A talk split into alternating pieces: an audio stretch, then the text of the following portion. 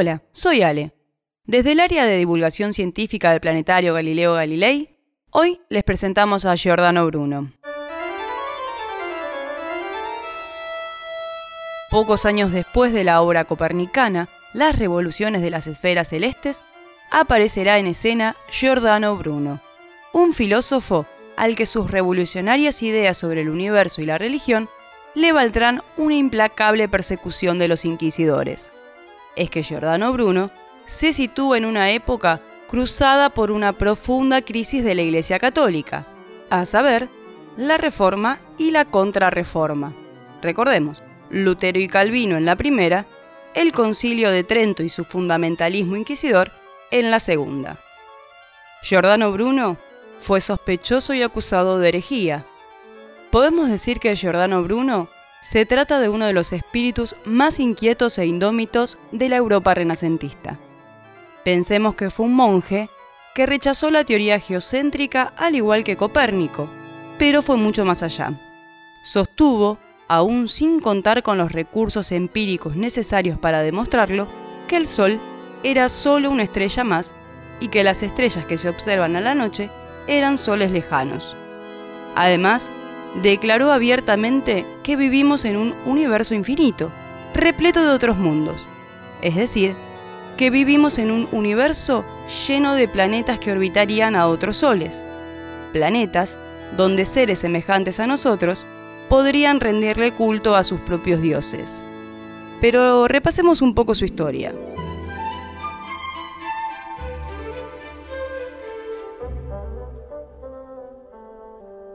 Giordano Bruno nació en Nola, cerca de Nápoles, y por ello fue conocido desde muy joven como el Nolano. A sus 15 años ingresó al convento de Santo Domínico, pero pronto su inquieta personalidad le valió una primera denuncia ante las autoridades eclesiásticas. Fue denunciado porque quitó de su celda los cuadros de vírgenes y santos, para dejar solo un crucifijo en la pared. Por ese acto, se lo consideró sospechoso de protestantismo. Recordemos que eran años en donde la Iglesia italiana perseguía a los seguidores de Lutero.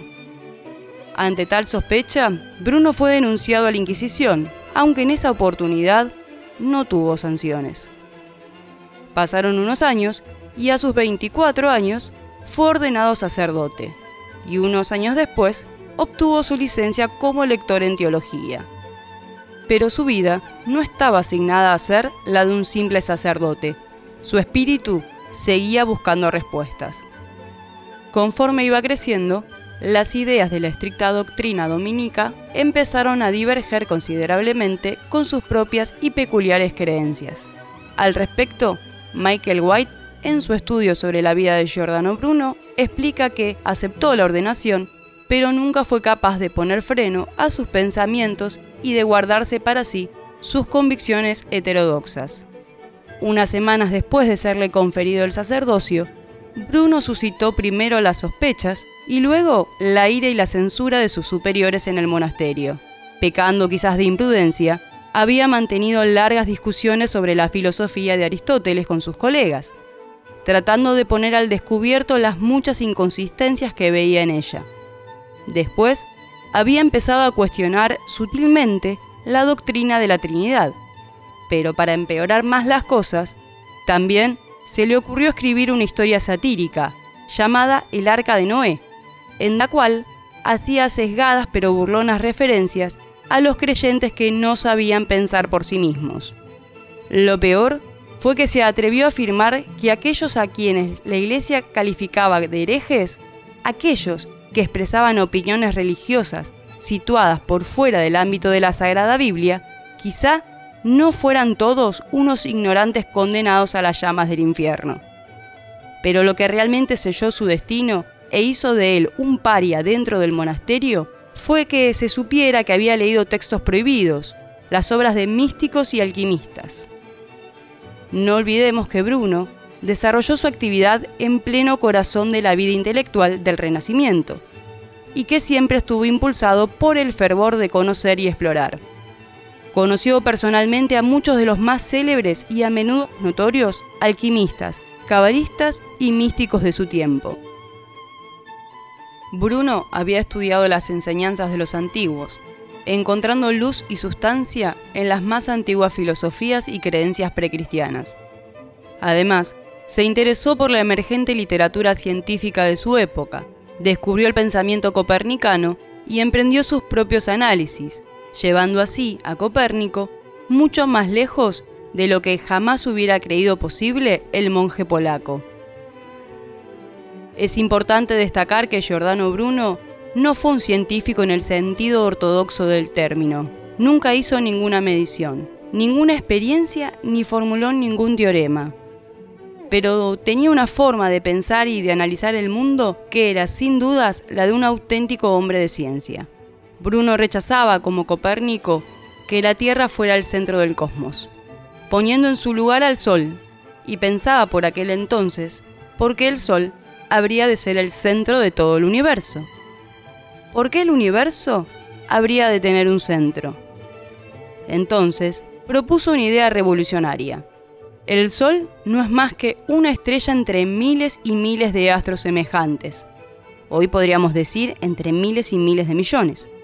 Bruno, aún sin un telescopio, pero con una mente muy abierta, propuso que las estrellas debían ser cuerpos tan grandes como nuestro Sol.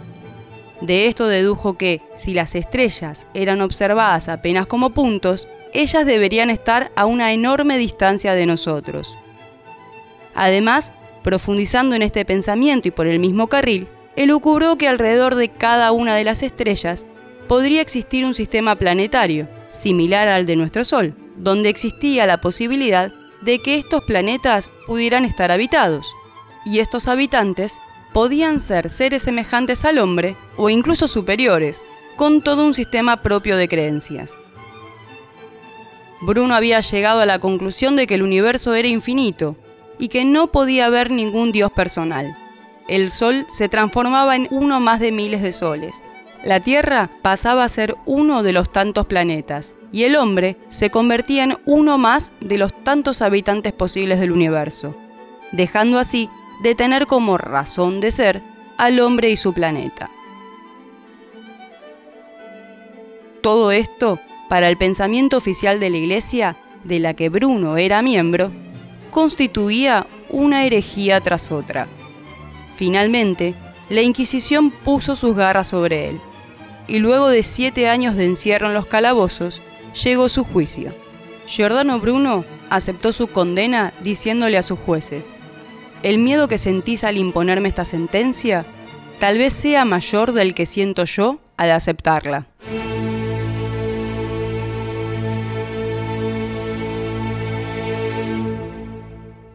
Para finalizar, los invito a ingresar a nuestra página web, planetario.gov.ar, y así recorrer sus diferentes secciones. También pueden seguirnos en nuestras redes sociales. Recuerden, Planetario BA. Ahora sí, les dejo un saludo. Hasta el próximo audio.